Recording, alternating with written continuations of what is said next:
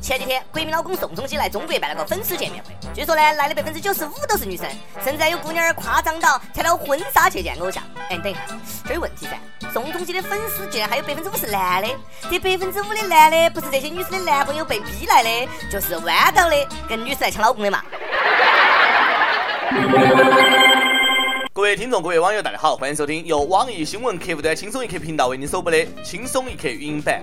我是有望成为下一任国民老公的阿飞，全靠轻松一刻了。谢谢各位捧场，谢谢大家。前几天，国民老公凭借《太阳的后裔》走红的韩国男星宋仲基在中国举行粉丝见面会，见面的黄牛票被炒到了原价的六倍，见宋仲基一面要花六千多块钱。看下人家，你撩妹花钱，人家宋仲基撩妹挣钱。能多来几次中国就多来几次嘛，抓紧时间多赚点儿中国大姑娘、小媳妇儿的钱。我们这儿的姑娘啊，忘性都挺大的，基本上一年一个偶像。不要看你现在火哈，等下一部韩剧一出来，老公可能就不是你了。请参照都敏俊的命运。宋仲基的一些女粉丝啊，有的我感觉都要疯了。我听说前段时间有一个女孩去酒吧消费放松，遇到一个酷似宋仲基的男子，于是呢上前搭讪，两个人感觉不错呢，就相约开房。没想到盗版的宋仲基喜欢追求刺激玩 SM，在酒店呢把女孩五花大绑，强行发生了不可描述之事。女孩后来还报警了。本来想重演《太阳的后裔》，却不小心演成了五十度灰，尺度太大。女孩连自己约的炮哭到也要打完的朋友圈规则都不遵守了。前段时间呢，还有个小伙子一边开车一边跟女友看韩剧《太阳的后裔》。看到男主角开车的时候呢，亲吻女主角，这个小伙子呢也学人家，把嘴巴凑过去亲吻女友，结果呢车失控撞上了绿化带，小伙子头破血流，脑袋缝了五针，秀恩爱撞得快，本以为自己拍的是偶像剧，却不小心拍成了灾难片。以上种种说明啊，韩剧真坑人呐，但是这还不够，太阳的后裔流毒还要继续。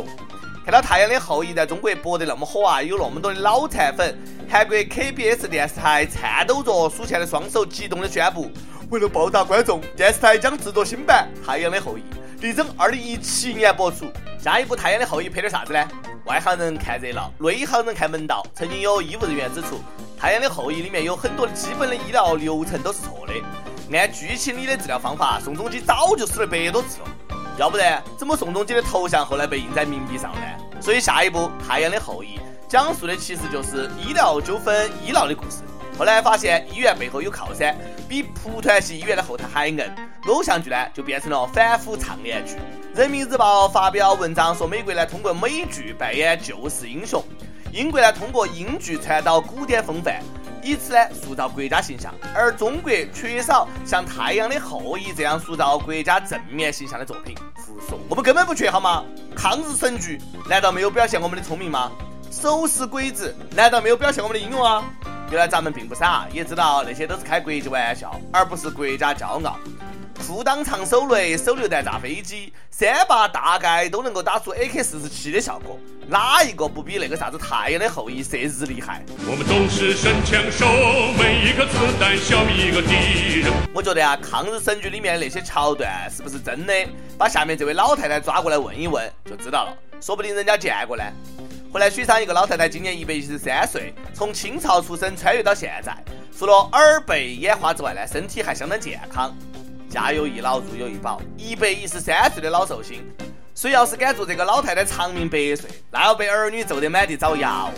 人家那才是史上最强零零后，一九零零后，历经了清朝、中华民国、中华人民共和国，那才是名副其实的三朝元老，活久见。一般活到这个岁数都老糊涂了，啥子？大清亡了？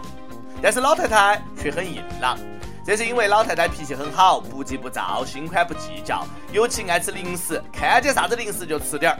这个故事告诉我们，没心没肺爱吃的女生最长寿，爱玩的女生呢肯定也长寿。重庆一个六十九岁的老太太跟到儿子呢学会了玩网游，至今呢已经玩了八年，三个账号都打满级了，可谓是网游界的灭绝师太。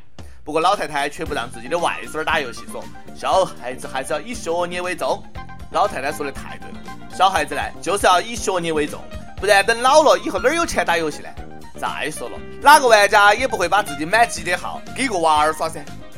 你想象一下，游戏五连杀之后，对方问妹子多大，老太太说六十九，对方肯定说姑娘儿，你可真逗，我还九十六嘞。所以说，游戏中你永远都不知道对手到底是谁。你们在游戏里叫的妹子啊，让你魂牵梦绕的妹子，也可能是个老奶奶。真心疼老太太游戏里的老公，知道真相那不得哭瞎。人老心不老，金坑不在年龄大小，活到老学到老玩到老，老有所玩老有所乐，开心就好。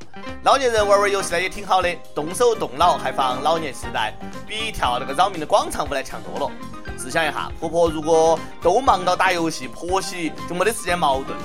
家庭和睦，社会和谐。四川泸州一个六十岁的老大爷呢，也挺爱玩的哈。跟老伴儿呢，从家乡出发，打算一路向北，骑自行车去中国的最北端——黑龙江漠河，全程六千多公里。老大爷计划在六月六号生日这天呢，抵达漠河，仰望最北的星空，纪念自己六十岁的生日。手牵手，一步两步三步四步望着天，看星星一颗两颗三颗四颗连成线。老大爷。此生无憾，佩服老大爷的勇气跟体力。我要是骑车过去啊，肯定也能过六十岁生日。我今年不到三十。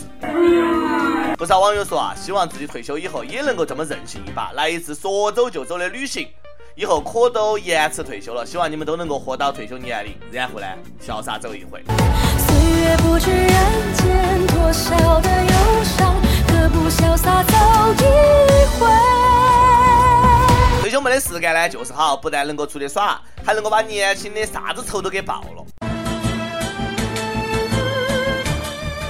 南京一个老大爷，八年前坐公交，因为拥挤跟一个壮汉吵了起来，被对方啊一顿揍。老头儿呢憋下一股火，摸清了壮汉的住址。此后呢，拜师学艺，冬练三九，夏练三伏，每天苦练太极。八年后，老头呢找到曾经殴打自己的壮汉，把对方教训了一顿。大爷说了。不要仗到自己身体强壮就为所欲为，哈！不要小瞧任何人。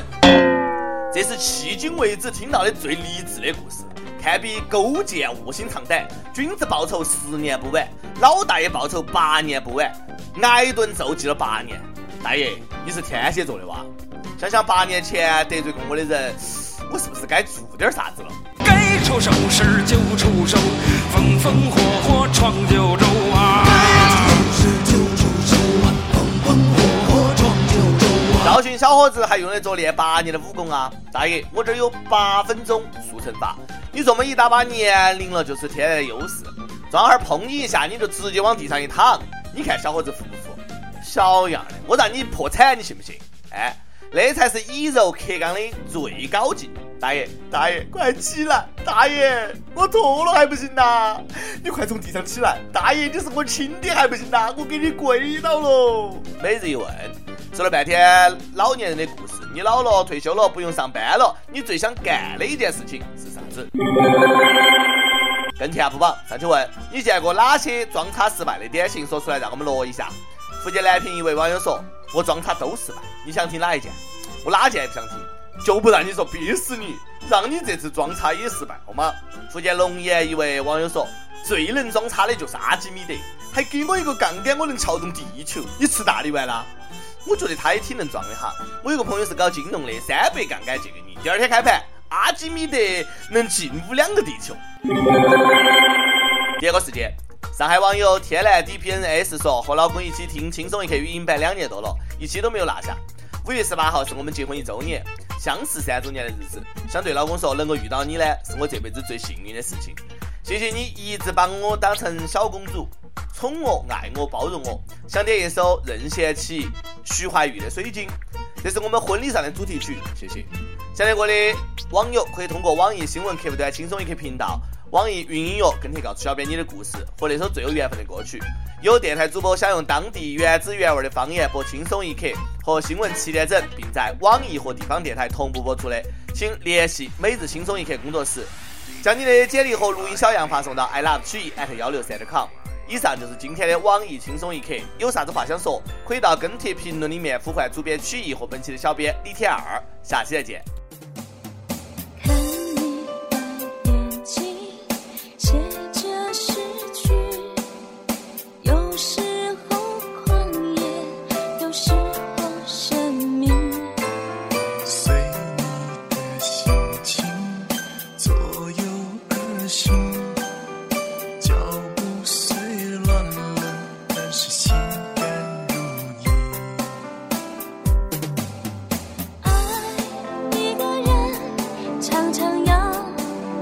person